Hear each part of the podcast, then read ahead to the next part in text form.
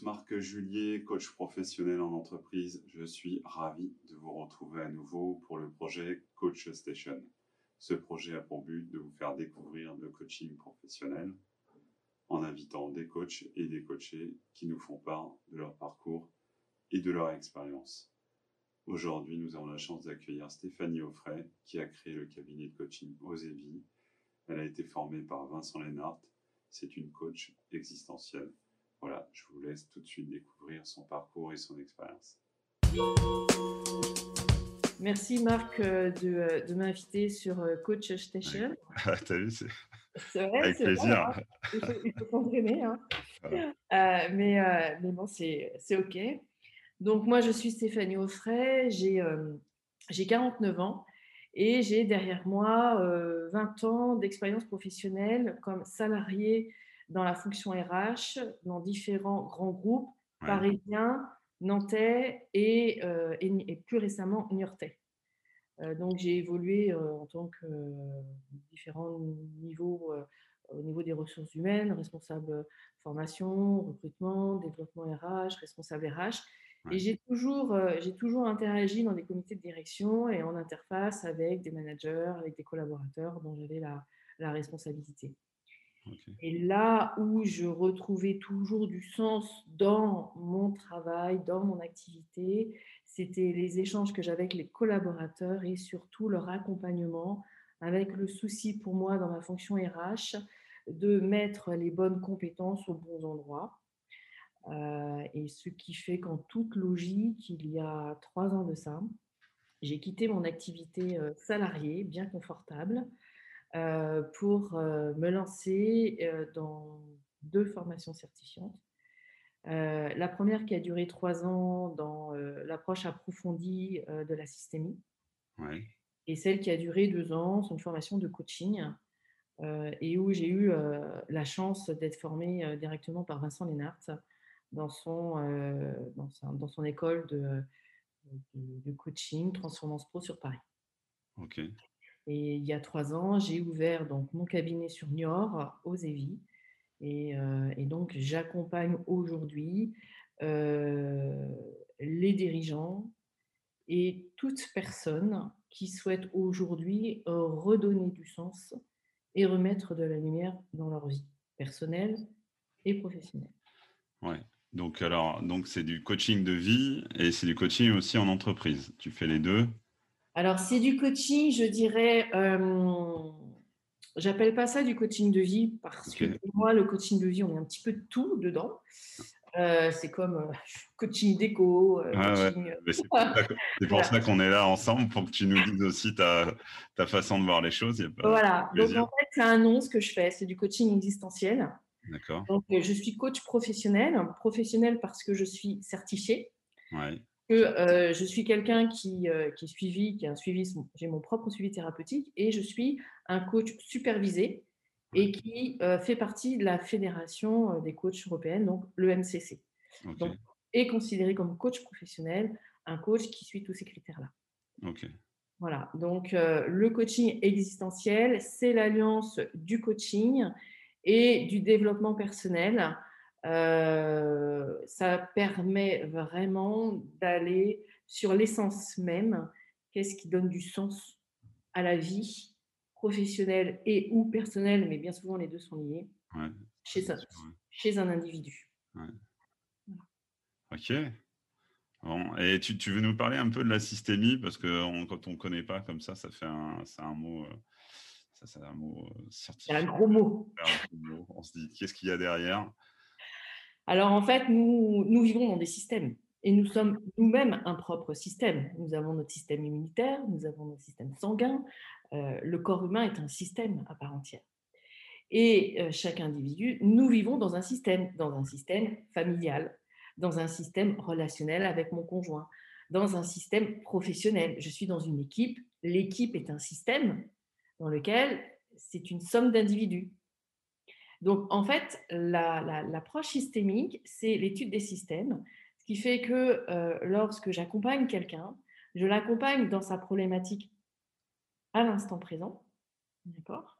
Ouais. Mais qui, est, qui développe des symptômes, ce qui fait que cette personne n'est pas bien, c'est pour ça qu'elle demande un accompagnement, très lié, extrêmement lié, toujours lié à un système professionnel. J'ai une problématique avec mon équipe, j'ai une problématique avec mon manager, j'ai une problématique avec mon enfant, j'ai euh, une problématique avec le système aujourd'hui parce que je suis confinée, parce que dans le système actuel, il y a un truc en ce moment, le Covid, et qui m'empêche euh, de vivre tel que je l'ai toujours vécu.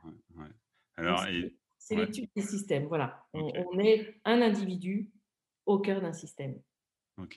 En interaction avec plusieurs individus. Excuse-moi, je t'interromps. Non, non, non, mais je t'en prie. C'est super intéressant. Et du coup, euh, euh, comment tu, tu, les amènes sur cette réflexion quand tu, quand tu suis un coaché Tu l'amènes sur cette, cette vision du, système ou est-ce que c'est quelque chose qui est, qui est pas forcément dit, mais sur lequel tu t'appuies pour suivre un coaché Est-ce que tu lui dis, bah, aujourd'hui, on vit dans un système, est-ce que vous avez conscience de ça? Est-ce que ou est-ce qu'il n'y a pas besoin, j'allais dire, de l'expliquer C'est juste qu'à un moment, toi, ça te permet d'avoir une certaine approche et une certaine compréhension de ton coaché. Comment tu, comment tu approches un petit peu ton coaché avec cette partie systémique?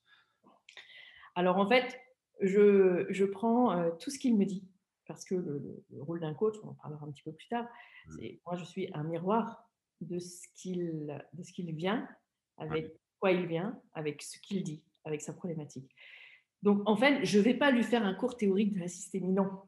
Par contre, je vais reprendre ce qu'il me dit. Et, et la personne, en général, me parle d'une problématique qu'il rencontre avec, euh, euh, je ne sais pas comment on fait pour couper euh, les, messages que je reçois sur mon téléphone.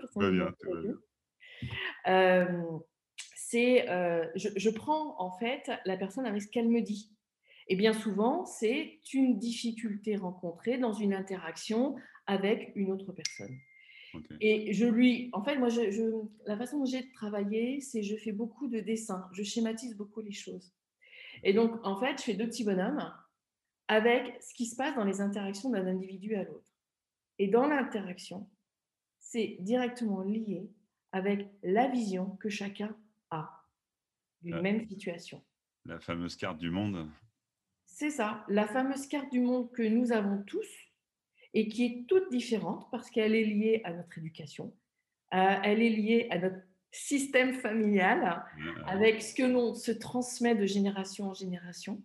Donc, euh, ce qui fait que euh, ma vérité n'est pas forcément la vérité de l'autre.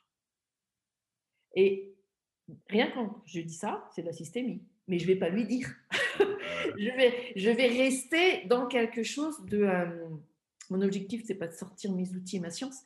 Mon objectif, c'est de d'amener la personne à conscientiser ce qui est en train de se passer dans les interactions et qui le pollue. Et qui fait que cette personne est mal. D'accord. Donc, euh, euh, dans ce fameux système, bon après, euh, dans ce fameux système, tu peux, l'aider à identifier finalement ce qui ne va pas dans, son, dans son système à lui ou ou à elle. et du coup, l'aider à changer de système, c'est ça, à, l'intérieur de ces différents systèmes, une partie de, ce qui ne va pas, l'aider à le visualiser autrement Comment, comment tu approches ça un petit peu? Eh bien, en fait, c'est toujours à partir de ce qu'il me dit, de ce que la personne me dit, c'est on peut, euh, on ne peut pas changer un manager. On ne peut pas changer pour un dirigeant euh, son équipe. On ne peut pas changer le, euh, le client euh, qui finalement ne renouvelle pas sa commande et qui va plomber la boîte. On ne peut pas changer euh, aujourd'hui, on ne peut pas se dire allez, fini Covid. On n'a pas d'impact sur ce qui se passe en dehors de nous. En revanche, la bonne nouvelle, c'est que là, si on peut changer quelque chose, c'est nous. Donc c'est déjà comprendre ceci, juste cela. Parce que souvent, c'est Oh, j'en ai marre, c'est toujours moi qui fais des efforts.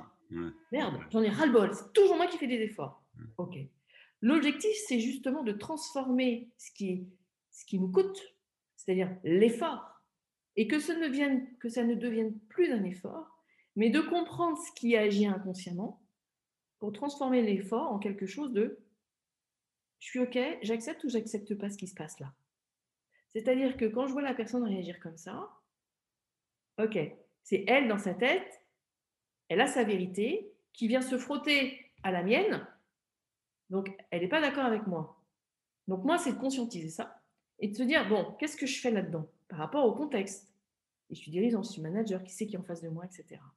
Et de se dire, bon, là où je suis OK, c'est que je ne suis pas d'accord avec elle. Mais au moins, je suis d'accord que je ne suis pas d'accord. Et à partir de là, je suis plus dans l'effort et je suis plus en difficulté. Parce que j'accepte quelque chose. Et en fait, c'est d'amener la personne à prendre conscience de ça. Et puis d'un seul coup, c'est le ballon qui se dégonfle. Et c'est bah, finalement, j'ai plus mal, ça me tire plus, ça ne me pique plus. Et cette personne, bah, finalement, ça lui appartient, sa croyance. Sa croyance lui appartient. Mais moi, par exemple, si je suis dirigeant, j'ai, euh, de par mon statut, OK, maintenant, pour des raisons de sécurité, tu vas mettre tes chaussures de sécurité. Et là, maintenant, tu n'es pas d'accord J'entends. Par contre, pour des raisons de sécurité, tu vas le faire quand même. Voilà. Et en fait, c'est du coup d'aborder l'autre dans une relation qui est différente, ce qui fait que forcément, le conflit tombe de lui-même.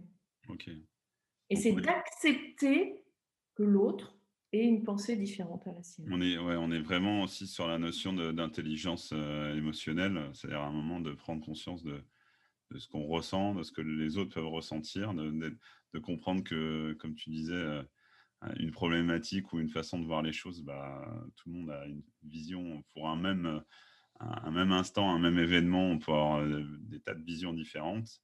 Effectivement, bah, dans le milieu du travail, on, le voit souvent. Hein, euh, parfois, il y a, y a, un événement au sein de l'entreprise et tout le monde ne le vit pas de la même façon. C'est complètement ça. Et, c'est, et, et, du coup, et merci pour la transition, c'est ce qu'on on, on appelle, c'est de travailler sur une vision partagée. C'est-à-dire qu'on négocie ensemble sur ce que l'on se met, on, se met d'accord. Il y a un objectif. On voit ça beaucoup bah, dans toutes les boîtes. Hein. Il y a une stratégie d'entreprise, qu'elle soit petite, moyenne, euh, intermédiaire ou grosse. Il y a une stratégie d'entreprise. Et puis après, il y a chacun qui est d'accord ou pas d'accord. OK. Donc il s'agit d'accepter que chacun est d'accord et que d'autres ne le sont pas. Et c'est ensuite de se dire OK. Maintenant, sur quoi on négocie pour se mettre d'accord sur un processus pour atteindre l'objectif, la stratégie de la boîte? Sachant que, ouais, forcément, tout le monde n'est pas d'accord. Et j'ai envie de te dire, heureusement, heureusement, ce qui fait la force d'une équipe, ce qui fait une super bonne dynamique euh, collective, c'est justement la complémentarité et les différences des autres. Et quand un manager a pigé ça, quand un dirigeant a pigé ça, quand une fonction RH a pigé ça, que finalement la différence crée la puissance d'une équipe, c'est extraordinaire. Sauf que souvent, nous sommes dans des systèmes liés, euh, bah, qui s'expliquent. Il y a une histoire hein, où euh, on est en France, on est en, Europe, dans une culture judéo-chrétienne, dans une éducation nationale où il faut rentrer dans les cases, sinon on est soumis en rouge. Donc, euh, forcément, la différence est oh, on est plus sur de, de, de, vertical que d'horizontal. C'est ça, on n'a pas le droit à l'erreur. Si on est différent, ça va plus, on rentre plus dans le moule, etc. Ce qui crée d'ailleurs toutes les difficultés qu'on rencontre aujourd'hui. Hein. Donc, c'est euh, vraiment euh, une, une, force de prendre les différences pour justement créer une vision partagée, pour que tout le monde puisse adhérer, avoir sa place dans l'objectif fixé par, euh, par le dirigeant, par, par la boîte. Quoi. et puis c'est une vraie opportunité pour tout le monde d'accepter sa propre différence, justement de, de se dire au lieu de, toujours être dans la comparaison avec d'autres, en train de se dire où est-ce que je suis euh, par rapport aux autres, c'est vraiment d'accepter justement sa, singularité et de se dire que ça peut être une vraie opportunité à la fois euh, pour soi euh, et puis pour les autres. Et, qu'effectivement, ça nécessite une certaine ouverture, mais bon, ça, alors du coup, on casse un peu du, certains systèmes, on est obligé de passer par là. en tout cas, on les, on les remanie, quoi ce que tu dis est très très juste et, presque, j'ai envie de dire, euh, fondamental. C'est-à-dire que c'est très difficile, justement, d'assumer ça. il faut avoir un certain, une sacrée confiance en soi et une estime de soi pour pouvoir passer ce cap-là. Et il y en a beaucoup qui se cassent le nez, il y en a beaucoup qui sont en souffrance professionnelle terrible, parce que justement, ils se sous-estiment, parce qu'ils ne rentrent pas dans le cadre et que c'est une réelle douleur Et c'est là qu'on voit les burn-out, c'est là qu'on voit les, souffrances au travail, c'est là qu'on voit les RPS, c'est là qu'on voit tout ça. Alors, RPS, tu nous dis Risques psychosociaux. Ok, pour les non-initiés. Donc, c'est là où on voit apparaître les risques psychosociaux. Donc, c'est voilà, c'est quand on n'accepte pas, quand une entreprise, dans une culture d'entreprise, et il y en a beaucoup, hein, il y en a beaucoup, même si beaucoup d'entreprises font beaucoup d'efforts, on est issu de cette culture où la différence crée la peur. Et la peur amène à, bah non, quoi, on refuse. C'est une forme de rejet, du coup, derrière.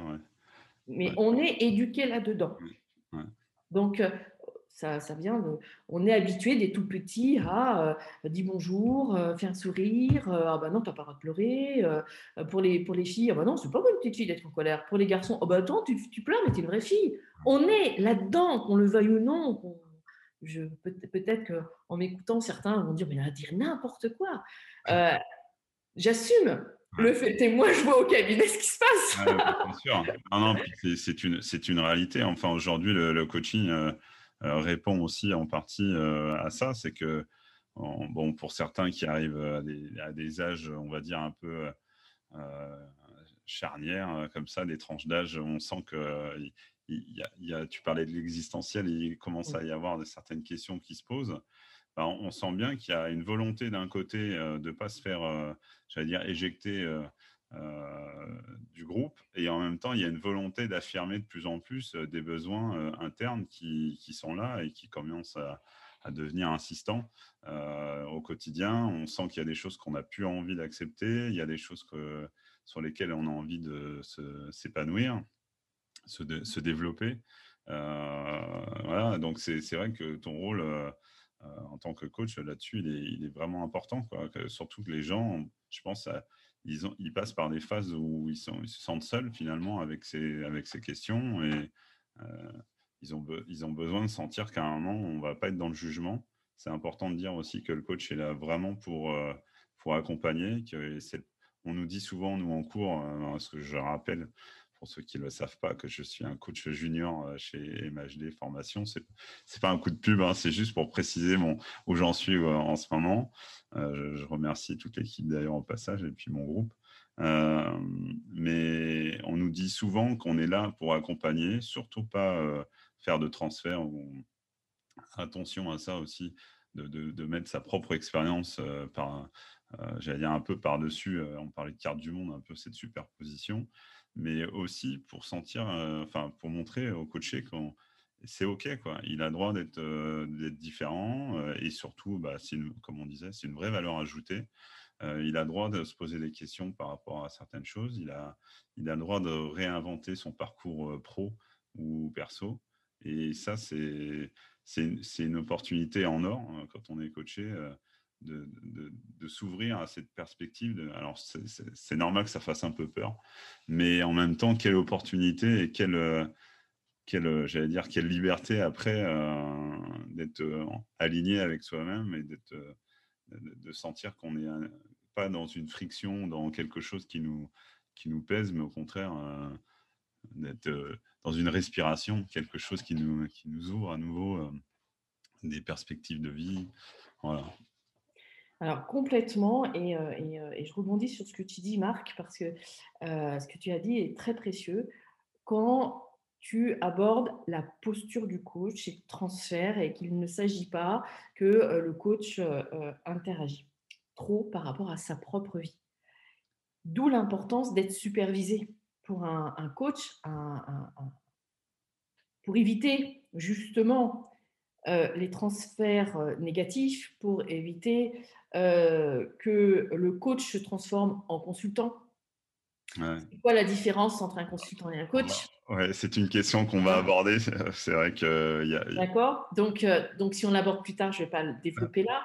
Euh, mais d'où l'importance que le coach soit dans sa bonne posture, c'est-à-dire dans son, dans, dans, sa, dans son alignement, dans son propre alignement. Je suis Stéphanie Offray, je suis coach. Je ne vais pas interagir dans la vie de Marc qui vient me voir euh, parce qu'il a une problématique, c'est la sienne. En revanche, moi, je vais interagir dans le système que nous constituons tous les deux, d'accord? Parce que, de par mon histoire, ça va forcément euh, me toucher, ça va forcément, euh, moi, ça, ça, va me parler parce que je vois de quoi il parle pour peut-être moi-même l'avoir vécu, etc. Donc, c'est ce qui fait la force du coaching. Maintenant, il s'agit de rester à sa place. Et rester à sa place, c'est justement, je ne vais pas déborder et parler de moi. En analyse transactionnelle, c'est faire un, un, négatif et me servir de cette, de cette relation pour soigner-moi. Non, la personne, elle vient pour elle et moi, je m'occupe de moi. D'où l'importance d'avoir un propre travail thérapeutique et d'où l'importance d'avoir une supervision. Moi, je suis supervisée tous les mois. Alors, ouais, tu, tu, veux nous faire la parenthèse sur la, excuse-moi, sur la supervision, euh, juste pour, pour ceux qui ne qui connaissent pas forcément, mais bon. Alors, la supervision, en fait, pour toutes les personnes accompagnantes, on retrouve ça chez les, euh, chez les psys, on retrouve ça chez les thérapeutes, on retrouve ça chez les coachs, pour toutes les personnes qui sont dans l'accompagnement. Et ces personnes, normalement, doivent être supervisées. Euh, et une supervision, c'est quoi? C'est d'être. Alors, il y a deux types de supervision soit des supervisions individuelles où c'est une interaction. Alors, un superviseur, c'est, on va dire, un super coach qui a été formé à être superviseur. Ça ne s'improvise pas. Il y a des formations pour être superviseur, certifié superviseur. Et euh, soit c'est une, une, supervision individuelle, donc entre le coach et le superviseur, et pendant cette interaction, c'est de parler euh, d'une situation avec un coaché où le, coach finalement tourne en rond, n'arrive pas à sortir, il se rend compte que euh, ça n'aboutit pas, a du mal à prendre du recul et donc le superviseur l'amène à prendre du recul sur cette situation. Et il y a des euh, supervisions collectives, moi je fais des supervisions collectives, où c'est une rencontre avec un superviseur et un collectif. Donc nous, on tourne autour de 6 à 8 coachs et donc là, ça permet d'avoir le regard de tous les autres coachs. Moi, je vais sur Paris, donc ça me permet d'avoir un regard de coach parisien, de situation parisienne, d'entreprise. Enfin, c'est différent, mais d'autres coachs, d'autres régions. Donc, c'est super. Enfin, moi, je trouve personnellement que c'est hyper riche et ça me nourrit. Au-delà des journées de supervision, j'ai l'impression à chaque fois, je dis à mon superviseur, c'est génial, je sors encore d'une journée de formation. et, euh, et, puis, c'est euh, mon superviseur et, euh, quelqu'un qui, qui, est coach depuis plus de pas, 20 ans, euh, et euh, voilà, qui, a roulé sa bosse, qui, euh, voilà, qui a vraiment d'expérience, et, et, à chaque fois, c'est toujours, mais oui, mais c'est bien sûr, je le vois pour moi, mais je le vois pour mes coachés, mais moi je le vois pas. Bah non, c'est toi qui es impacté, donc tu peux pas avoir pour toi. Ah, donc c'est tellement important d'avoir le retour d'autres pour pouvoir rester dans cette posture de coach, je vais dire empathique, pas sympathique empathique. Toute la différence, elle est là, justement pour ne pas tomber dans la sympathie et rester dans l'empathie pour pouvoir mieux accompagner la personne qui a besoin de nous. Donc les coachs, c'est des éternels étudiants. Ouais.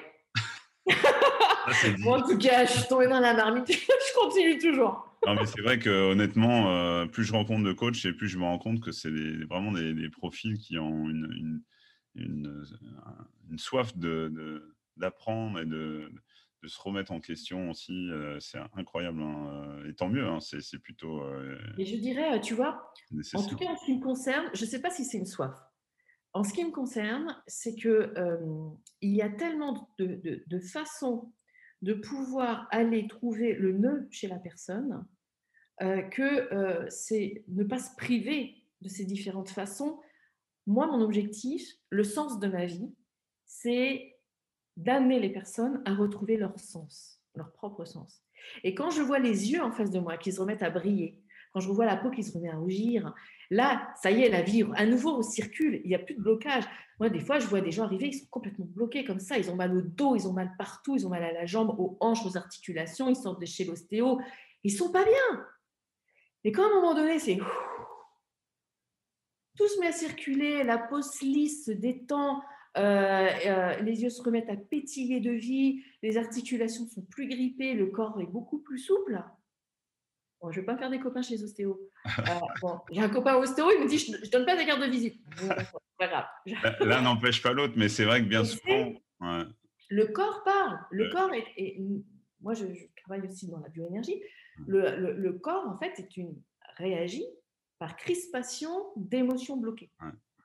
Donc, forcément, tout ça, c'est lié quand à un moment donné, c'est je m'autorise, et c'est ce que tu disais tout à l'heure, à être. C'est-à-dire, quand on arrive, effectivement, comme tu le disais très bien, à un certain âge, en milieu de vie, vers 40, entre 40 et 50, on va dire, eh bien, euh, où c'est bon, on a fait l'épreuve. Hein. On a montré qu'on était la parfaite petite fille, on a montré qu'on était le parfait petit gars, qu'on était conforme au modèle familial et qu'il fallait faire exactement comme ça. À un moment donné, c'est mais je fais quoi de ma vie là? Et pourquoi aujourd'hui tout pète? Et parce que tous les repères, on pète. Quand on, change de rituel, qu'on va plus dans l'entreprise et qu'on est en télétravail toute la journée, on est paumé. Euh, quand euh, on n'a plus le droit de travailler parce qu'on ne peut plus ouvrir son magasin ou on ne peut plus ouvrir son restaurant ou son bar, on est paumé. On est paumé quand je suis dirigeant, que mon carnet de commande est vide, je suis paumé. Donc il faut retrouver les repères là. Oh.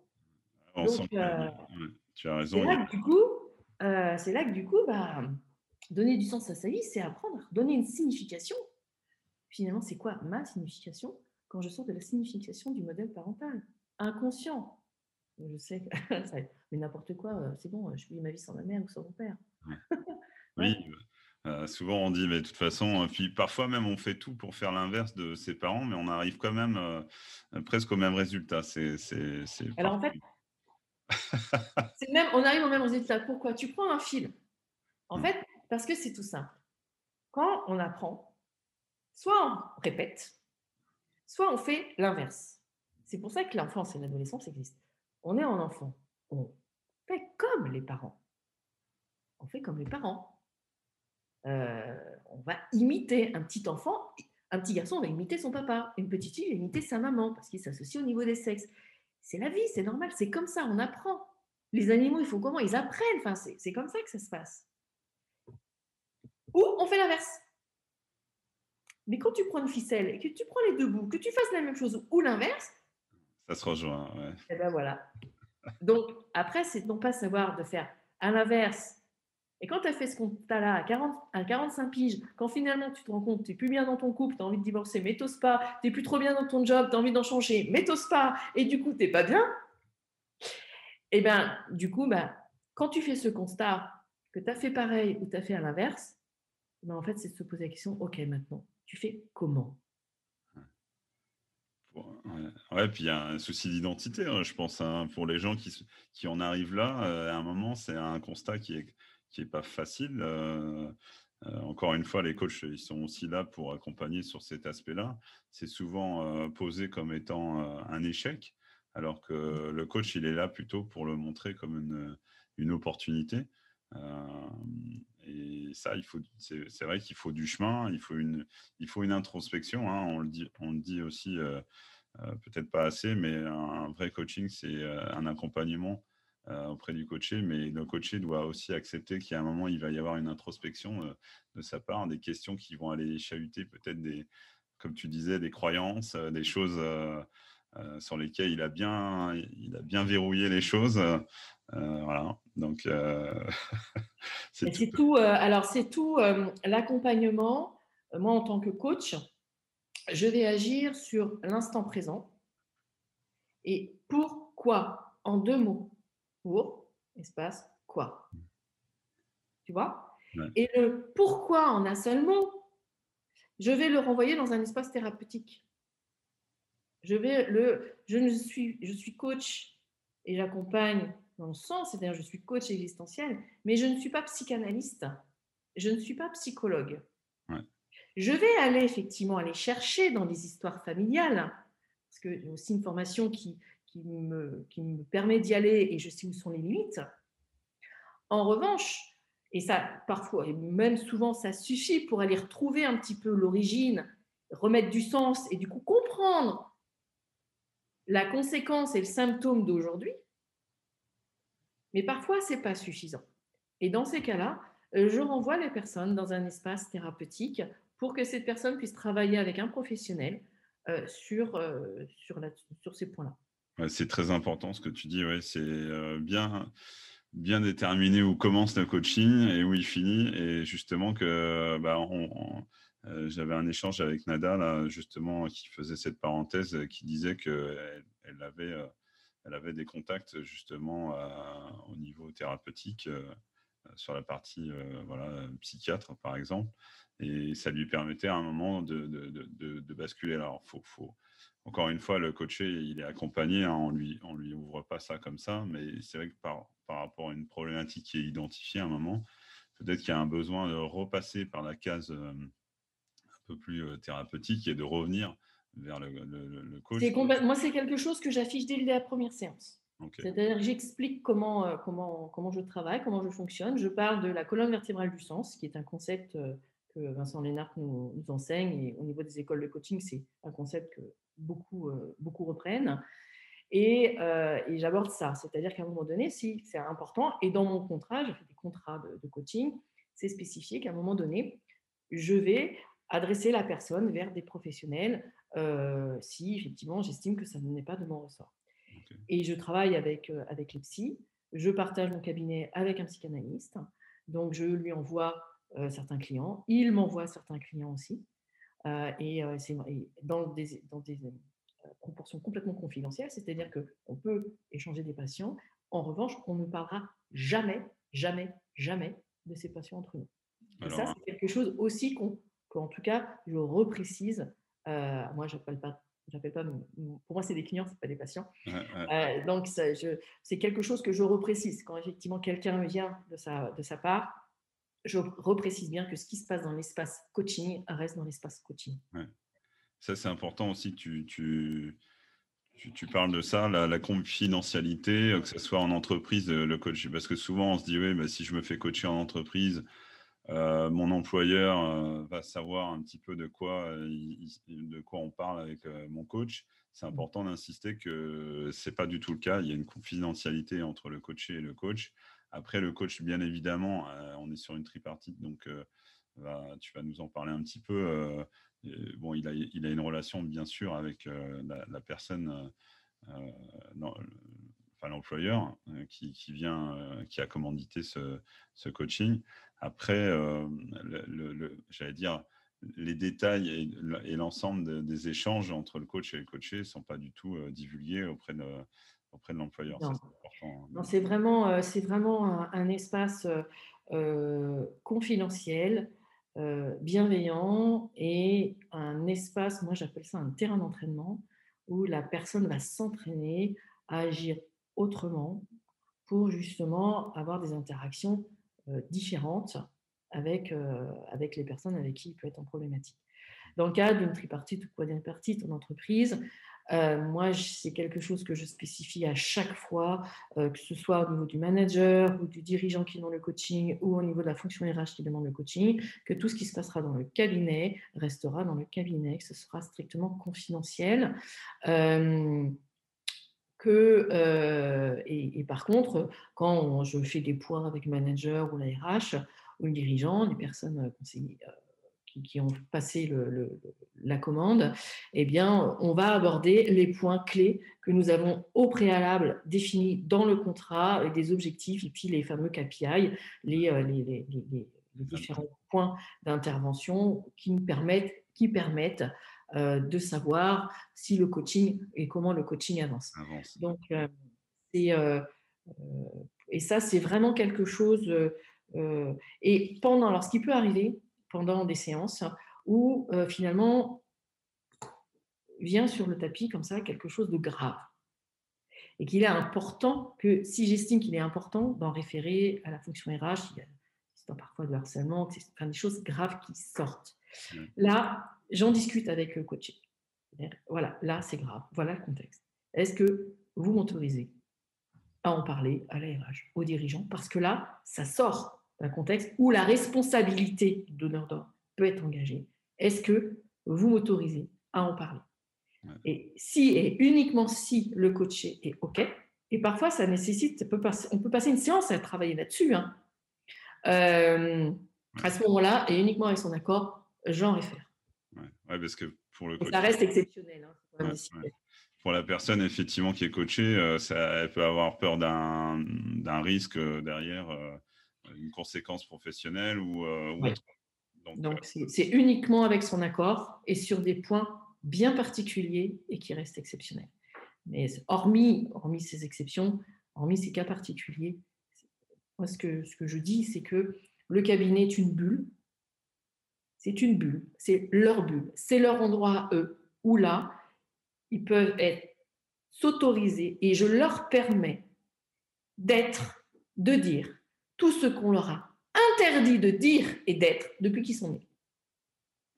Ah, ils peuvent se lâcher, c'est le moment. Donc pour ceux qui sont Donc ils peuvent crier, pleurer, se mettre en colère. Tout ça, c'est encadré, en sécurisé, en sécurité.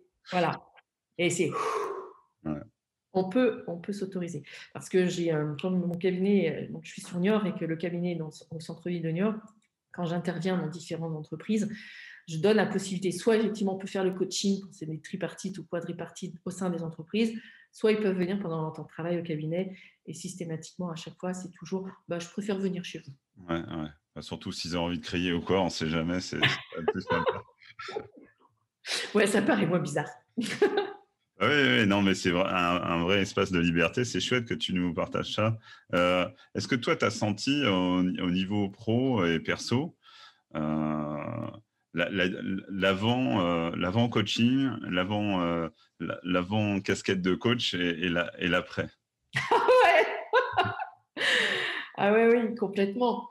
moi, aujourd'hui, aujourd'hui je suis complètement épanouie dans ce que je fais. En fait, je fais un métier vocationnel.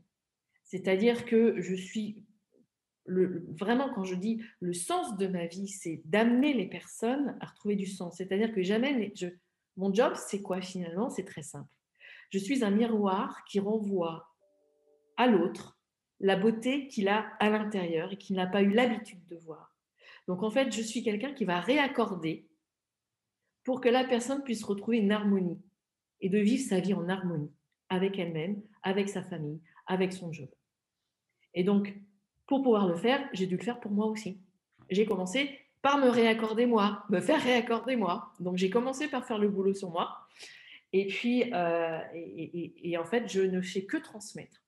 Tu l'as vécu comment ce, travail euh, sur toi euh, avant, avant d'être coach? Eh bien, j'ai, euh, moi, en fait, j'ai vécu euh, un burn-out et demi. Je dis ennemi parce que quand je commençais le deuxième, je me suis dit, hop, hop, hop, je suis en train de reproduire un système. Donc là, hop, hop, hop, j'arrête. Donc, c'est là que j'ai pris la décision de me faire accompagner. Donc, j'ai commencé une thérapie à ce moment-là. Et puis ensuite, euh, j'ai bah, finalement, j'ai enchaîné sur mes formations. Et, et dans la formation Vincent Lénart, finalement, on est coaché. Hein. on est bien, bien coaché, hein, puisque euh, euh, c'est, c'est, une formation par l'inaction, donc qui passe d'abord par nous-mêmes. Donc, mmh. on vit, c'est, pratiquer la théorie et théoriser la pratique. On, mettra les liens, euh, si, tu, si tu le souhaites, on mettra des, liens vers aussi, bien sûr, tes, tes coordonnées, avec grand plaisir, mais aussi, si tu nous, on, y reviendra, mais si tu veux nous faire partager euh, des, bah, ce centre de formation ou d'autres euh, d'autres adresses. On, abordera aussi les, les, livres, euh, des choses comme ça que tu, que tu aimes ou que tu, que tu aimerais conseiller aussi. et, donc, il y, a eu cette période-là où, où tu étais formé. Voilà. Et, en fait, ça a vraiment été un gros, gros, gros travail. Et dans cette formation, en particularité, c'est qu'on travaille aussi par groupe de pairs. Et groupe de pairs, c'est une thérapie collective. Donc déjà, pour faire cette formation, la thérapie individuelle est juste obligatoire. On ne peut pas la mmh. commencer sans ça.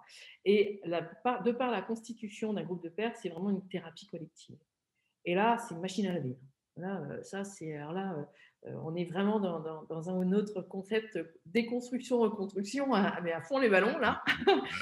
on, on, se nettoie complètement de toutes nos peurs, de toutes nos limites, parce que les seules limites que nous avons, c'est celles que nous nous mettons. Hein. Donc, euh, quand on passe nous-mêmes par tout ça, en tout cas, je vais dire je parce que je vais parler de moi, euh, comme je suis passée par tout ça, je suis plus à même à accompagner les personnes qui vont passer par ça. Donc, parce que ce sont des périodes extrêmement difficiles et douloureuses. Donc, euh, c'est vraiment un accompagnement à chaque fois sur mesure parce que c'est toujours une partie de cheminement très douloureuse, physiquement et moralement. Parce qu'il y a le corps qui s'exprime aussi. Hein. Ouais, bah oui, il y a tout, il y a tout qui, il y a tout qui chahute dans ces moments-là. Ok. Et après, du coup, euh, tu t'es lancé en tant que coach euh, professionnel. Alors, et là, pareil, au niveau professionnel, comment comment tu as réagi? Tu t'es dit, ça y est, là, je, je suis passé par euh, cette, dire, cette machine à laver, un peu ce, ce, brassage qui, qui, fait tomber les croyances, qui fait tomber les peurs, les choses où on lâche prise complètement. Et, à un moment, donc, comment tu t'es dit, bon, allez, maintenant, banco, j'y vais? Alors en fait, ce qui s'est passé, c'est que euh, euh, j'étais en entreprise, j'étais encore salarié, responsable RH de ma boîte quand j'ai commencé ma formation systémie. Et, euh, et, ensuite, quand je me suis lancée dans ma formation de coaching, j'ai été extrêmement soutenue par ma boîte, par mon DRH, que je remercie au passage, et qui m'a fait confiance et qui m'a dit, mais vas-y, lance-toi, t'es coach, tu le fais déjà dans ton job de RH. tu sais déjà ce que tu fais, donc vas-y. Et quand j'ai annoncé à, euh, à, tout mon secteur, donc j'avais un secteur de 450 personnes, et quand j'ai annoncé euh, que, je partais, et euh, certains de, managers qui me disent oh, Je suis sûr que tu vas faire une formation de coach. Je ah, ah Et quelque part, ça m'a fait plaisir parce que ça, ça me rendait un petit peu légitime. Il me dit Mais oui, parce que c'est déjà ce que tu fais avec nous. Donc, ça avait été un énorme cadeau en fait que j'ai que j'ai eu de la part des personnes que j'accompagnais déjà en tant que salarié. Bah, j'ai pu me lancer parce que bah, je suis partie dans le cadre d'une rupture conventionnelle. Et puis, euh, et donc, bah, j'ai lancé mon activité. J'ai eu deux ans pour lancer mon activité, pour, pour vivre de mes propres ailes et de mon propre talent. C'était du velours, quoi. C'était les conditions idéales. Ouais, ouais j'ai eu. mais finalement, moi, ce que je me rends compte hein, dans, dans, la vie, c'est que quand il y a un juste alignement, tout se passe de manière euh, juste aussi. Et il y a des synchronicités euh, extraordinaires qui se créent. Et, en fait, tout se passe de manière assez évidente. C'est lorsqu'on est complètement coincé, qu'on essaye de rentrer des concepts ronds dans des carrés, que ça ne marche pas. Et que je faisais mes burn-out et que voilà, que j'étais à chaque fois mise à mal. J'étais jamais la personne qui disait la bonne chose au bon endroit. Je m'en regardais, j'avais des collègues qui me regardaient avec des yeux comme ça. mais de quoi elle cause, Moi, je venais d'un environnement complètement différent et dans une structure où les gens étaient là depuis 20 ans. J'arrive et on me regardait comme si j'étais un ovni. Donc, ça a été, ça a été, ça a été compliqué. Tu dérangeais, quoi. Ouais, je rentrais pas dans leur, je rentrais pas, je rentrais pas dans leur système. Voilà. Donc, euh, et donc, euh, ça a été euh, le fait d'être coach, ça a été vraiment pour moi d'aller en fait à, ma place. Là, je suis à ma place. Et, et finalement, la vie m'a amené les personnes. J'affirme et j'ose exister sous l'appellation de coach existentiel depuis pas très longtemps, depuis, euh, depuis quelques mois, depuis septembre, on va dire. Je pense que le confinement m'a amené à ça, à travers une introspection personnelle, et puis aussi à travers la vie qui m'amène des personnes qui sont de plus en plus en quête de sens. Des gens qui sont paumés, qui émotionnellement sont complètement submergés par leurs émotions, euh, n'arrivent plus à, retrouver un équilibre euh, dans leur vie professionnelle, donc, et du coup, ils ont peur que ça crée un déséquilibre dans la vie personnelle. Euh, des, euh, des, dirigeants qui, sont, qui se sentent isolés, avec une honte terrible. De, euh, parce que derrière le statut de dirigeant, de patron d'entreprise, il y a une femme, il y a un homme, avec ses propres peurs, avec son propre désespoir de ce qui peut se passer aujourd'hui. Euh, avec euh, ses propres euh, raisons de, vivre et de travailler qui sont complètement chamboulées. Et là, c'est mais je suis, paumée en fait, Madame Offray, je viens vous voir parce que parce que je sais plus là. Ça change tout le temps. Je ne sais plus. J'avais un projet d'agrandir mon usine, mais finalement, je ne sais plus si je dois le faire. J'ai des Chinois qui me contactent pour créer un partenariat, mais je ne sais pas si je dois accepter vraiment des gens, des dirigeants qui, financièrement, qui peuvent, mais qui sont en tant qu'hommes, du coup, dirigeants perdus dans leurs décisions. Mmh, et, et, là, je me suis rendu compte que finalement, là où j'étais le mieux, plus sereine, plus juste, plus alignée et plus à même d'apporter vraiment tout ce que j'avais à apporter à ces personnes qui venaient me voir, c'était là. Bah, c'est vrai que dès qu'on a des responsabilités, il y a, y a il y a des objectifs de, résultats et donc forcément derrière il y a une pression euh, qui, est là, qui est toujours, toujours présente finalement, euh, qu'on soit indépendant, qu'on soit euh, même salarié, j'allais dire, dès qu'on a des responsabilités ou même parfois quand on est salarié et qu'on cherche juste à garder son poste et qu'on sent bien qu'à un moment il y a des choses qui, qui correspondent plus à ce qu'on est. Effectivement, il y a des tas de, cas de figure. Hein. Alors, c'est vrai qu'au niveau de, l'entrepreneuriat, euh, en France, on n'a pas toujours cette culture euh, euh, du. J'allais dire, on mesure pas toujours la, prise de risque qu'il y a pour beaucoup de, d'indépendants, de patrons, etc. Bon, je pense qu'aujourd'hui, les choses sont en train de se rejoindre. Les gens comprennent bien que être à son compte, c'est quand même c'est pas anodin. C'est, il y a, y a, une prise de risque. Ouais. Mais il y a aussi, ouais. il y a une volonté aussi, je pense, de, euh, bah d'apporter aussi quelque chose à la société euh, qui est différent, qui est voilà, qui est à la fois aligné avec ce qu'on est et à la fois, comme tu disais, plus on y met du sens. Alors là, je parle vraiment des l'entrepreneuriat où au bout d'un moment on met des valeurs et c'est là-dessus que j'aimerais bien que tu nous parles un petit peu. Mais l'entrepreneuriat aujourd'hui où quand on y met du sens et de la valeur, euh, ça a un double impact au niveau de la société. C'est quelque chose qui va dans le sens euh, euh, vraiment positif, c'est-à-dire une façon de gagner de l'argent qui est saine. Je, sais que dans la systémie, il y a Robert Dils aussi derrière. J'espère que tu nous feras la parenthèse. Moi, je suis, assez fan de Robert Dins et, j'aime bien sa façon d'aborder l'entrepreneuriat et le fait de faire quelque chose qui est, qui est de l'ordre du, du, juste, j'allais dire. Alors, ça fait un peu. Ça fait un peu bisounours quand on dit ça, mais aujourd'hui, il y a réellement la possibilité pour des gens d'être authentiques avec eux-mêmes et de gagner de l'argent et, et d'être bienveillants avec les autres.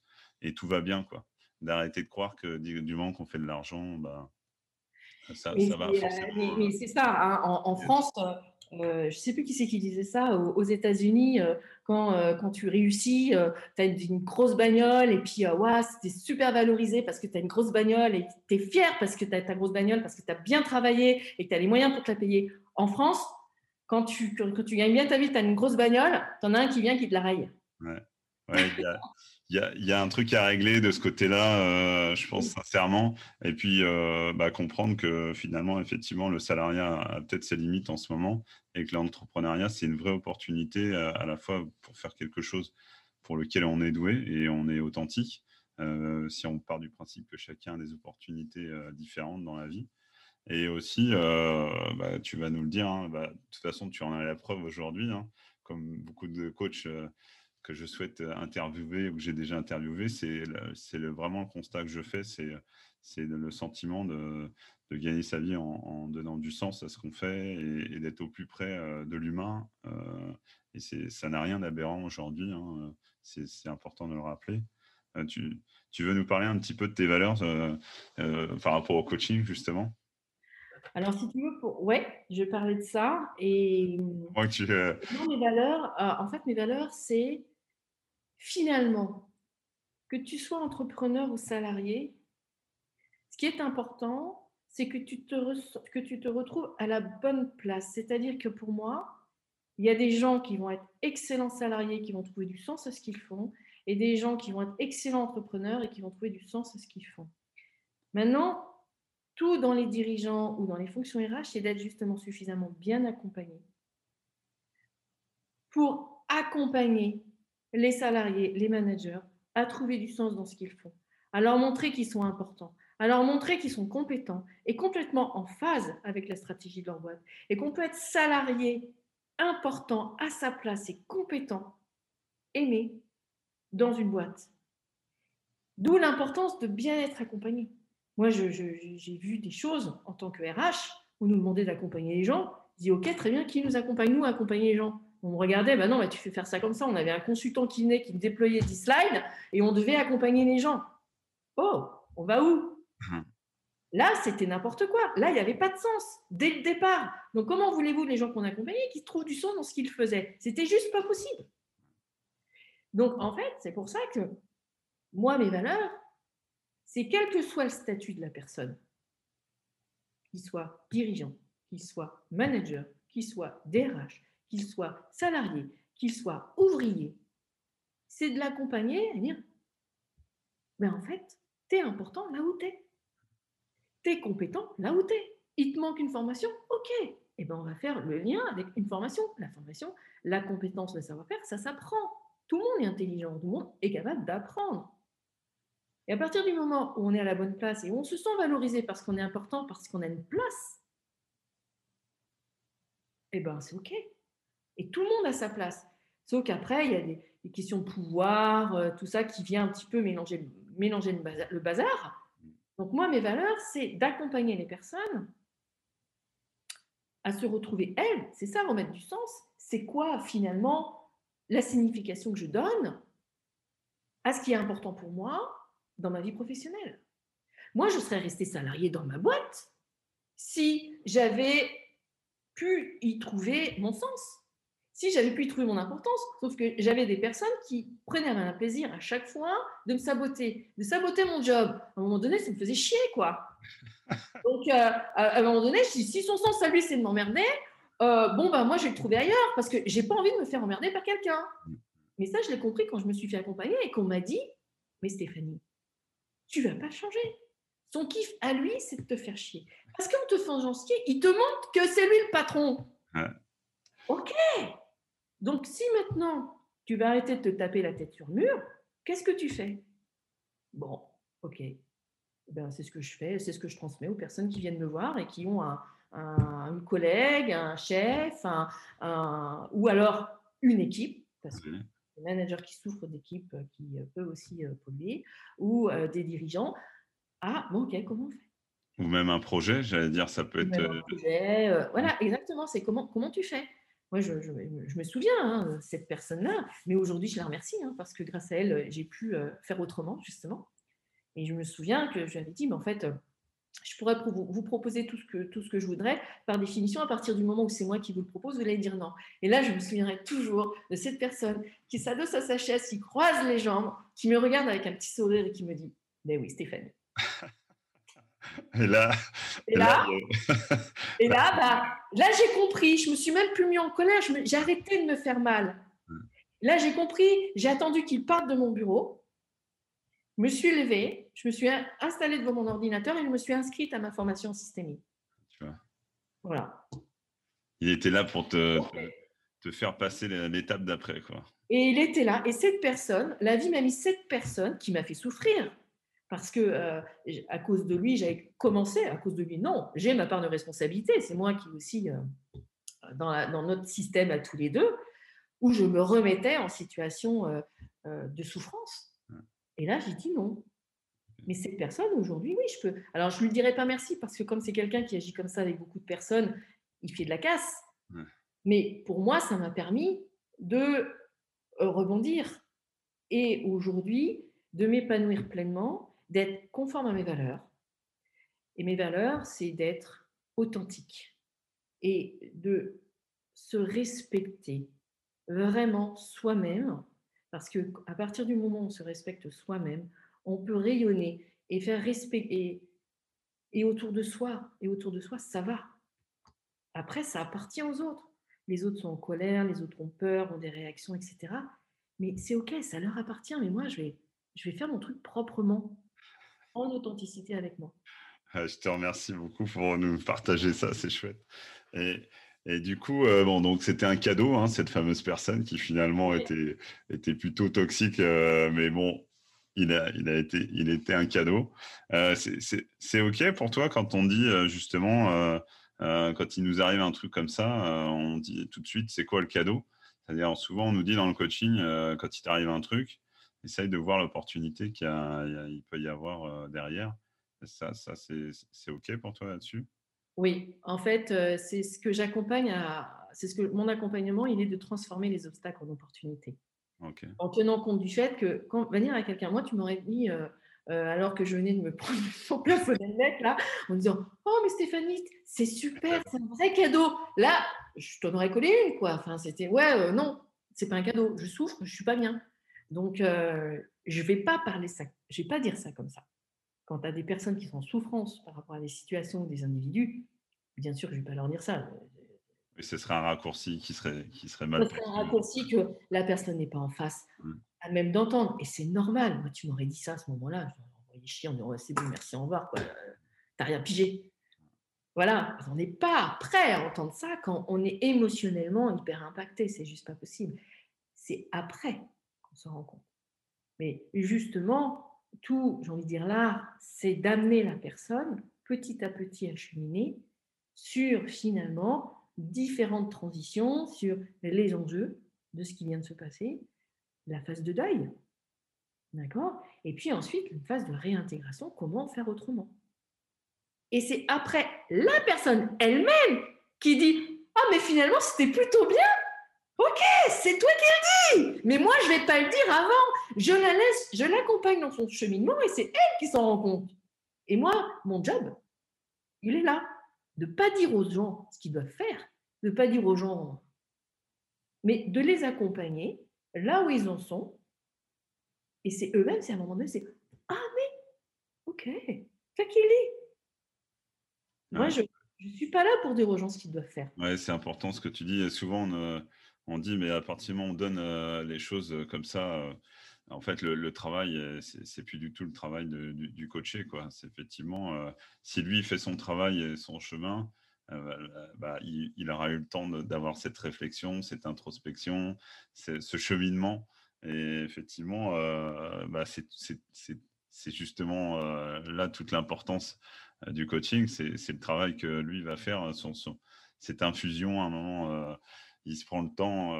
parfois, on nous dit, bon, là laissez-vous le temps, euh, parce que parfois on a envie de commenter des, des co-coaching. Nous, on est, on est dans, dans le cas du co-coaching, et à chaud comme ça. Euh, et certaines fois, on nous dit non, non, laissez le temps un petit peu de.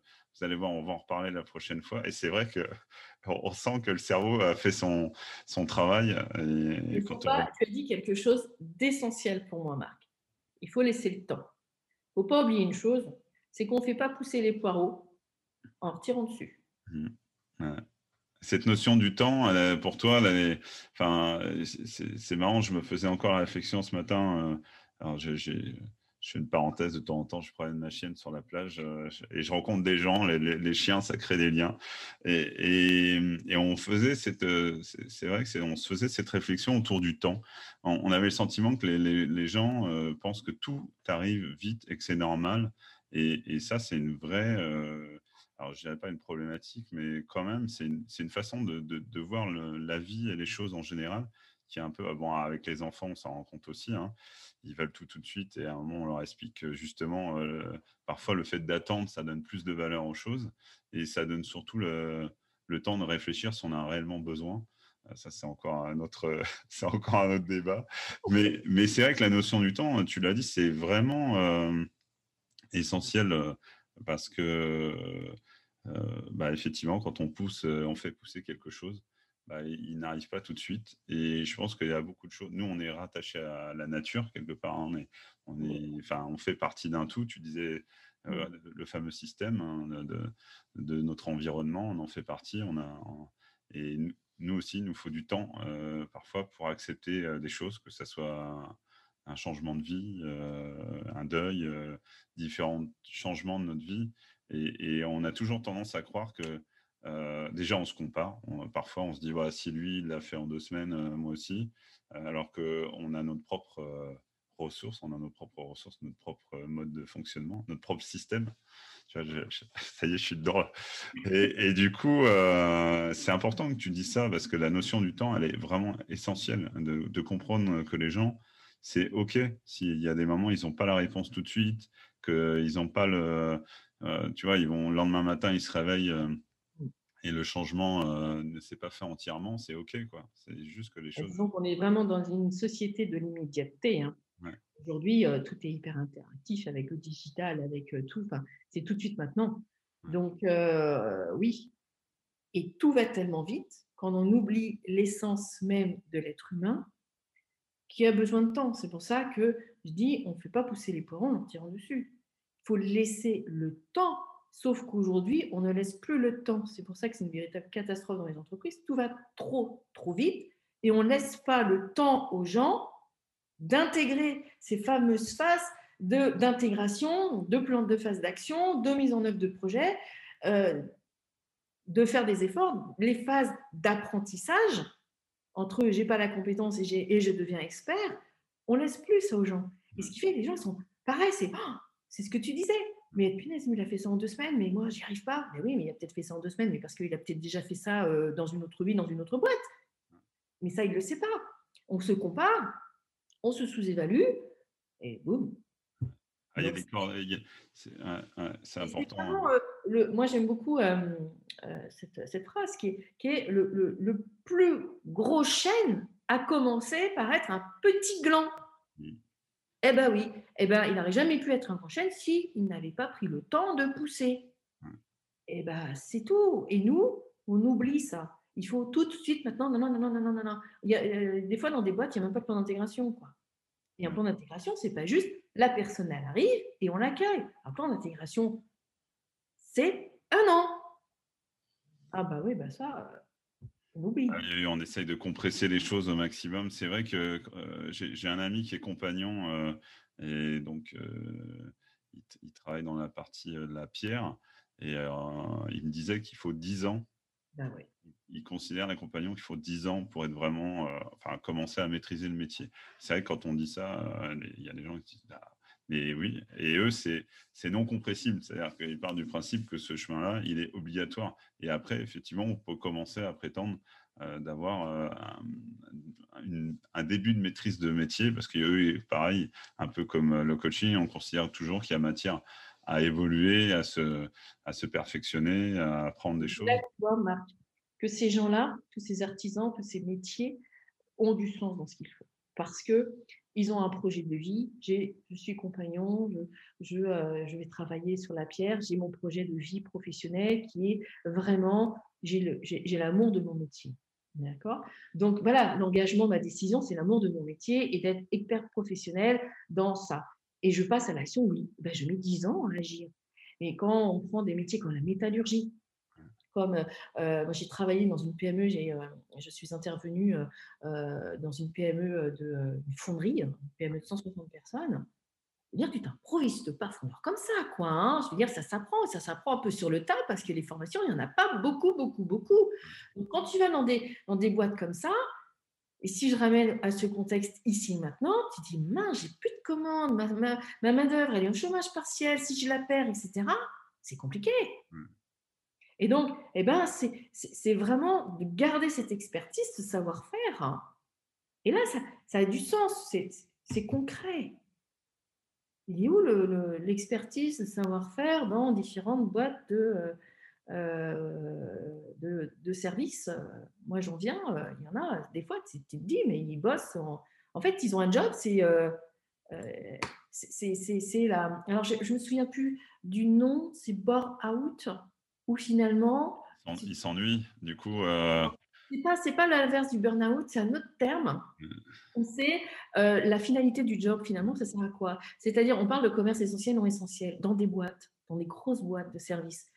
Euh, tertiaire plutôt. Euh, si euh, s'il n'y a plus de job, quoi, si tu dois faire du, du essentiel, du, du non essentiel dans ce type de boîte. Et les gens inconsciemment, ils le savent. Je sers à quoi? Ça sert à quoi mon job? C'est important ce que tu dis. Et du, du, coup, comment tu vois l'évolution du, du, du coaching justement en France au sein des entreprises Est-ce que tu penses que derrière euh, chaque gros dirigeant, c'est un peu ce qu'on entend maintenant, mais euh, il y, aura de plus en plus de, coaching, alors soit intégré, parce qu'on ne le sait pas forcément, mais euh, certaines grosses structures qui peuvent, parce que effectivement, bah, enfin qui peuvent et qui le veulent aussi, ils intègrent des, des coachs. alors ça, j'aimerais bien avoir ton point de vue un petit peu. Est-ce que c'est intéressant de rester, j'allais dire, un satellite autour d'une entreprise pour garder cette neutralité ou à un moment le coach, le fait qu'il soit absorbé un petit peu dans, ce, dans, cette entreprise en tant que salarié, est-ce qu'il a la même neutralité pour toi? Alors pour moi, tout va dépendre du contexte, du contexte de l'entreprise et de l'objectif de l'entreprise par rapport à ce type de coaching. Euh, forcément, moi j'ai envie de te dire, c'est très difficile d'être jugé parti. Hmm. Surtout dans les coachs internes, bien souvent, ils ne sont pas coachs internes à 100%. Ils ont leur activité et coach. 10%, 20% de leur activité. Donc, voilà, moi, je, c'est juste un constat euh, par rapport à ça. Et tout va dépendre de c'est quoi l'objectif de la boîte d'avoir des coachs euh, internes. Euh, est-ce que c'est pour faire intégrer, faire passer des choses ou est-ce que c'est vraiment en, en, coaching? On parle aussi de changement en systémie, première cybernétique, deuxième cybernétique. Est-ce que le premier changement, c'est c'est juste, bon, ben voilà, je vais accompagner quelqu'un dans apprendre son rôle de manager? Ok. J'accompagne quelqu'un à parler en public. Ok. Si tu veux, tu assimiles ça un petit peu à de la formation. Et puis, tu as vraiment un changement de type 2, deuxième cybernétique, où là, la personne rentre vraiment dans un changement personnel, de posture, de vision des choses, où là, c'est différent. Là, ça me paraît plus compliqué pour moi, mais c'est juste moi, avec ma vision, mon expérience, un mois, donc euh, c'est juste ma vérité, ce n'est pas la vérité. Mmh. Euh, ça me paraît plus délicat dans un coaching interne. Ok. Mais toi, tu, tu plébiscites vraiment la, ce qu'on entend, et, euh, c'est très bien hein, d'ailleurs, que de plus en plus, il y ait des missions de coaching au sein des entreprises pour aider justement à la fois des dirigeants, comme tu disais, où ils sont face euh, des dirigeants, dirigeantes euh, face à des responsabilités. Et, et j'allais dire avec une volonté de montrer euh, leurs compétences et, une difficulté d'afficher parfois des, des, phases où ils sont ils se sentent pas forcément bien où ils ont besoin d'être accompagnés. Et ça je veux dire c'est humain et il faut il faut pouvoir l'entendre aussi. Je veux dire un bon dirigeant, une bonne, euh, une bonne responsable, de, quelle qu'elle soit, ou bah, peut avoir un moment euh, ce besoin d'être euh, sur un accompagnement. Et... Ah, aujourd'hui, ce que je sais, c'est que les, tous les grands dirigeants des grands groupes du CAC 40 sont accompagnés d'un coach. Je n'osais pas te le dire, mais bon, après, voilà. C'est et ça, et, c'est même appuyé par, ça a même été appuyé par le ministère, le ministère du Travail. Pour accompagner justement tous les grands groupes à la transition digitale, à l'intelligence artificielle. Donc ça, ça c'est évident. Ça, je pense que beaucoup, enfin, c'est pas un secret d'État ce que je dis là. Hein, c'est que voilà, c'est que ça c'est. Hein. Euh, j'ai pas, euh, j'ai pas, euh, j'ai pas des entrées particulières, hein. mais en tout cas c'est, c'est ce qui, c'est ça c'est, c'est, sûr et que toutes les grosses boîtes, euh, même euh, des, des, grosses boîtes, oui, qui ont une transition, une stratégie d'entreprise vraiment d'un changement en 380 degrés, c'est vraiment, euh, ils sont vraiment accompagnés, oui. D'accord. Donc, au niveau de la tête, ils sont vraiment accompagnés. Du coup, ça se démocratise beaucoup. On voit beaucoup de DRH qui suivent des formations de coach, non pas pour être coach eux-mêmes, mais pour avoir des postures de coach et d'accompagner leurs équipes et du coup leurs managers. Donc on voit que dans des grands groupes, ça descend. Ça descend, ça descend. Euh, donc ça se démocratise beaucoup. Euh, après, euh, après on va peut-être tomber dans, dans quelque chose de... comment dire? Parfois, beaucoup ont intérêt à ce que ça ne change pas. D'accord. Voilà. C'est-à-dire qu'en haut, il y a une, réelle volonté euh, affichée, c'est-à-dire de changement de strat. Puis bah, c'est des dirigeants, donc du coup, bah, ils ont intérêt que leur boîte, elle, pivote, que leur boîte vraiment suive la nouvelle stratégie, etc. En dessous, les, euh, salariés, bah, eux, ils y vont à fond parce qu'ils euh, sont OK. Et, et après, tu as une espèce de ventre mou là, où ils n'ont pas trop intérêt que ça change. Alors, pourquoi ils n'auraient pas intérêt que ça change? Bah, du coup, euh, bah, c'est, tout ça, c'est lié à de la peur. c'est lié à de la peur, c'est-à-dire, mais moi, j'ai pas intérêt à ce que ça change parce que moi, euh, je sers à quoi après? Si mon N plus 1 et mon N deviennent beaucoup plus autonomes, moi, N plus 2, je sers à quoi? Ou inversement, moi, N, je sers à quoi? Et là, c'est important d'accompagner ces gens-là en disant, vous avez votre place et vous êtes important mais ça sera différemment. Vous allez travailler autrement. C'est aussi accompagner ces gens-là.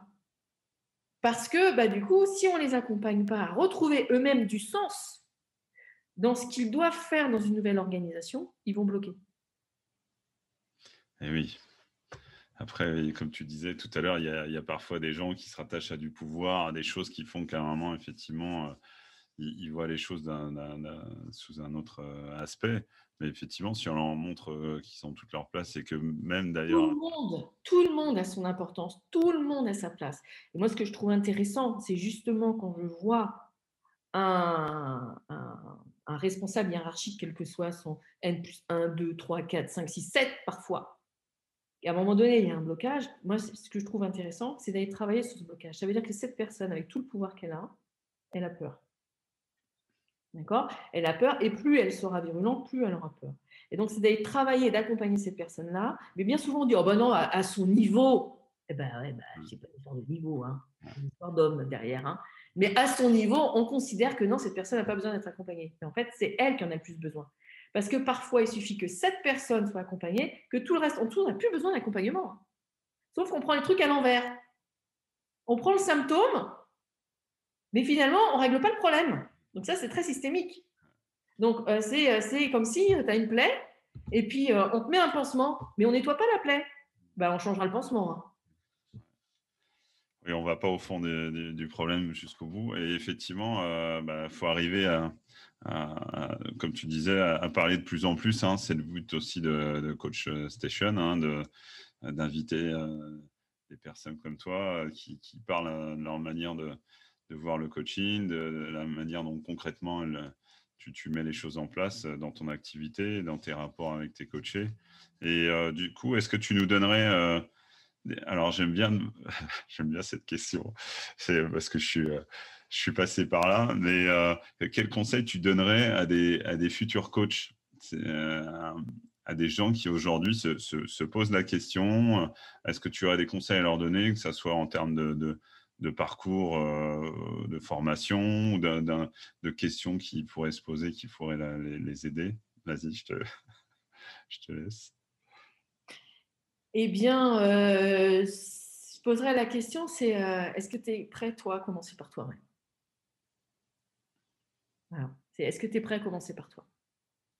Est-ce que tu as conscience du chemin que tu dois parcourir pour pouvoir, à ton tour, euh, oser à faire accompagner les autres. On n'est pas consultant. Et quand je dis ça, je dénigre pas la fonction de consultant parce que les entreprises ont besoin de consultants, ont besoin de conseils. Mais c'est pas la même chose. Le coach, ça passe par soi. Pour être coach, il faut avoir des cheveux gris. Moi, j'ai des cheveux gris sous ma couleur. Hein? Je commence. Faut, faut, avoir, euh, faut avoir en fait euh, bourlingué. Faut avoir euh, il euh, faut avoir euh, vécu, il faut avoir euh, des cicatrices pour pouvoir être coach. Tu n'es pas coach à 20 ans, tu n'es pas coach à 30 ans, tu n'es pas coach si tu as envie d'être coach pour le fun, quoi, enfin, pour le statut, parce que c'est la mode en ce moment. non, tu es coach parce que tu le ressens dans tes tripes. Ouais. Donc, bien, bien comprendre qu'avant d'aller accompagner les autres, il faut, faut travailler sur soi un gros travail sur soi. Mmh. Euh, aimer ce qu'on est aussi, c'est important. Hein. souvent, on dit euh, avant d'aller. Euh, alors, j'aime pas le mot sauver, mais d'aller accompagner, parce qu'il y a des gens qui ont souvent cette posture de sauveur au départ. Non, on n'est pas sauveur. Pas du tout. Si, on, si, on, tombe dans le sauvetage, on ne fait pas du coaching. c'est important de, de, souligner ça aussi c'est vrai qu'au départ, euh, dans notre groupe, euh, on fait connaissance hein, et on, voit qu'il y a des choses à un moment qui, se, qui, qui, font surface. On, peut être tenté de croire qu'en sauvant les autres, on se sauve soi-même ou des approches un peu comme ça. Euh, bon, le, rôle, bien évidemment, des coachs qui nous donnent des cours, c'est de, mettre vraiment une lumière là-dessus très importante et de surligner à chaque fois que attention, la posture de coach, c'est ça, ça, ça et ça. Donc c'est pas euh, c'est pas un sauveur ou une sauveuse, c'est pas euh, un consultant hein, comme tu l'as dit. Voilà, c'est des. Et j'ai envie de j'ai envie de rajouter en fait c'est une fois que tu as fait ce travail sur toi, que tu sais où tu en es et tu as vraiment c'est d'aimer les gens. En fait, c'est d'aimer les gens pour ce qu'ils sont, sans jugement, et d'accepter les gens de manière inconditionnelle, les gens tels qu'ils sont, tels qu'ils arrivent. Il n'y a pas de plus ou moins grande souffrance. Si les gens viennent nous voir, c'est qu'ils en ont besoin, c'est qu'ils souffrent, et sans jugement, avec beaucoup, beaucoup d'amour. Ça, c'est un vrai, c'est un vrai job aussi, hein, parce que on, sent qu'on a, euh, on est là aussi dans une société où il y a beaucoup de, marqueurs, il y a beaucoup d'étiquettes euh, qui se collent très vite. Hein. Je, vois parfois euh, même des commentaires. Euh, on verra nos commentaires hein, à nous, hein, mais, c'est vrai que on sent que c'est dur d'avoir ces rapports-là où les, gens systématiquement, à travers leur frustration, leur peur, j'allais dire, se vengent un petit peu sur les autres et au lieu de faire ce fameux travail euh, qui ferait bien de faire. Euh, euh, j'avais entendu une fois une coach qui m'avait dit on, on arrête d'emmerder les autres à partir où on commence à s'aimer soi-même. Exactement. C'est exact. Alors là, j'adhère complètement à ce que dit cette personne. À partir du moment où tu t'aimes toi, tu arrêtes d'emmerder les autres, tu as autre chose à faire.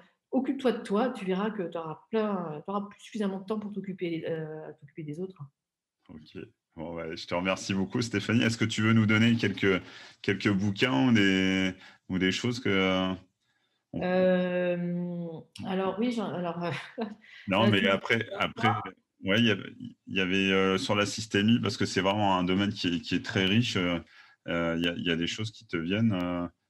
Alors, la première chose qui me vient, c'est la logique de communication. Alors, par contre, c'est un bouquin un, petit peu, un, petit peu très difficile à, à lire mais j'adore, c'est en fait tout part de là. C'est-à-dire que les relations, les interactions, ça part sur la communication et on ne peut pas ne pas communiquer. Et tout part de là. Et ça commence, on ne peut pas ne pas communiquer déjà avec soi. Ok. Donc ça, c'est ça, c'est un bouquin que tu nous conseilleras. On, le mettra dans, la, dans les descriptifs. Voilà. Et puis, euh, euh, donc là, comme ça, j'en ai, j'en, ai euh, J'en ai, euh, j'en ai pas mal. Là, bah, tiens, là, celui que, celui que je suis en train de lire, là, voilà, la loi de l'attraction. Ok, on le mettra aussi. Euh, la, loi de la, la loi d'attraction, euh, j'ai mis un titre, c'est rien de magique, le magicien c'est vous. Et en fait, c'est ça. C'est euh, de, de, vous accompagner à, à, être vous, quoi, le propre magicien de votre vie. et c'est donc c'est sinon il y a alors si ça s'adresse ça s'adresse j'ai beaucoup aimé le livre de Laurent Gounel, L'homme qui voulait vivre sa vie. moi, ça a été un, livre que j'ai lu qui a été un déclic pour moi parce qu'à un moment donné, il y a un paragraphe où c'est le sens de sa vie, où finalement j'ai besoin d'avoir réalisé quelque, d'avoir réalisé quelque chose, de m'être senti utile. Et là, ce paragraphe, euh, pour moi, ça a été le, déclic de, euh, de, travailler sur moi, euh, d'arrêter de, sortir justement de ma petite position de victime. On parlait de sauveur tout à l'heure, ma petite position de victime où j'étais malheureuse et que de toute façon, ça n'irait jamais, etc. Et de prendre ma vie en main en disant, bah, si, en fait, finalement, si, je peux aussi choisir et décider d'être acteur dans ma vie et d'arrêter de subir. Et ce livre-là, m'a déclenché, euh, m'a fait ce ah, écoute, on, va, on, va, on le mettra aussi, il n'y a pas de souci.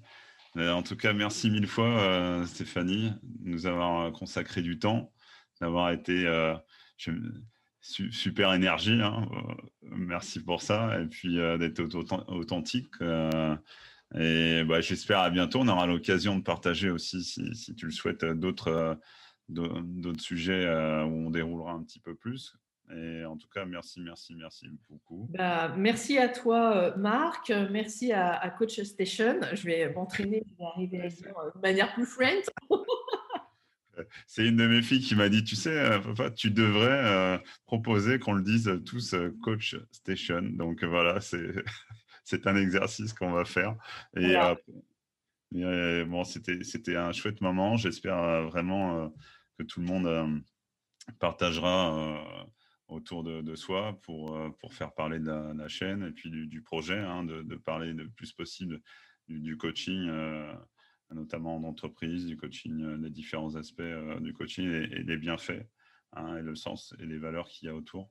Voilà, merci mille fois. Puis donc, je, je rappelle que je mettrai tes coordonnées aussi avec grand plaisir pour tout le monde qui souhaite te contacter en direct. Voilà.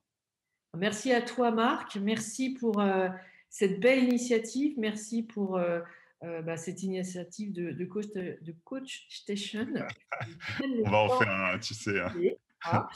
Euh, parce que c'est vrai que c'est grâce à des euh, personnes comme toi qui permettent de faire du lien, de, à chacun de s'y retrouver et à chacun de, de voir qui on peut contacter pour arriver à aller un petit peu mieux à ce moment-là de notre vie. C'est super. Et en ce moment où bah, la société nous confine, où on est un petit peu chacun isolé dans nos coins, etc. Je trouve que ton initiative est, euh, tombe à point nommé et peut rendre service à beaucoup, beaucoup de personnes. Donc, merci à toi de faire euh, ce lien-là, euh, super futur coach.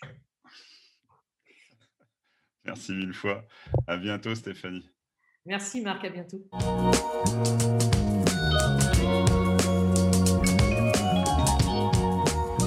Merci d'avoir écouté cet épisode sur Coach Station.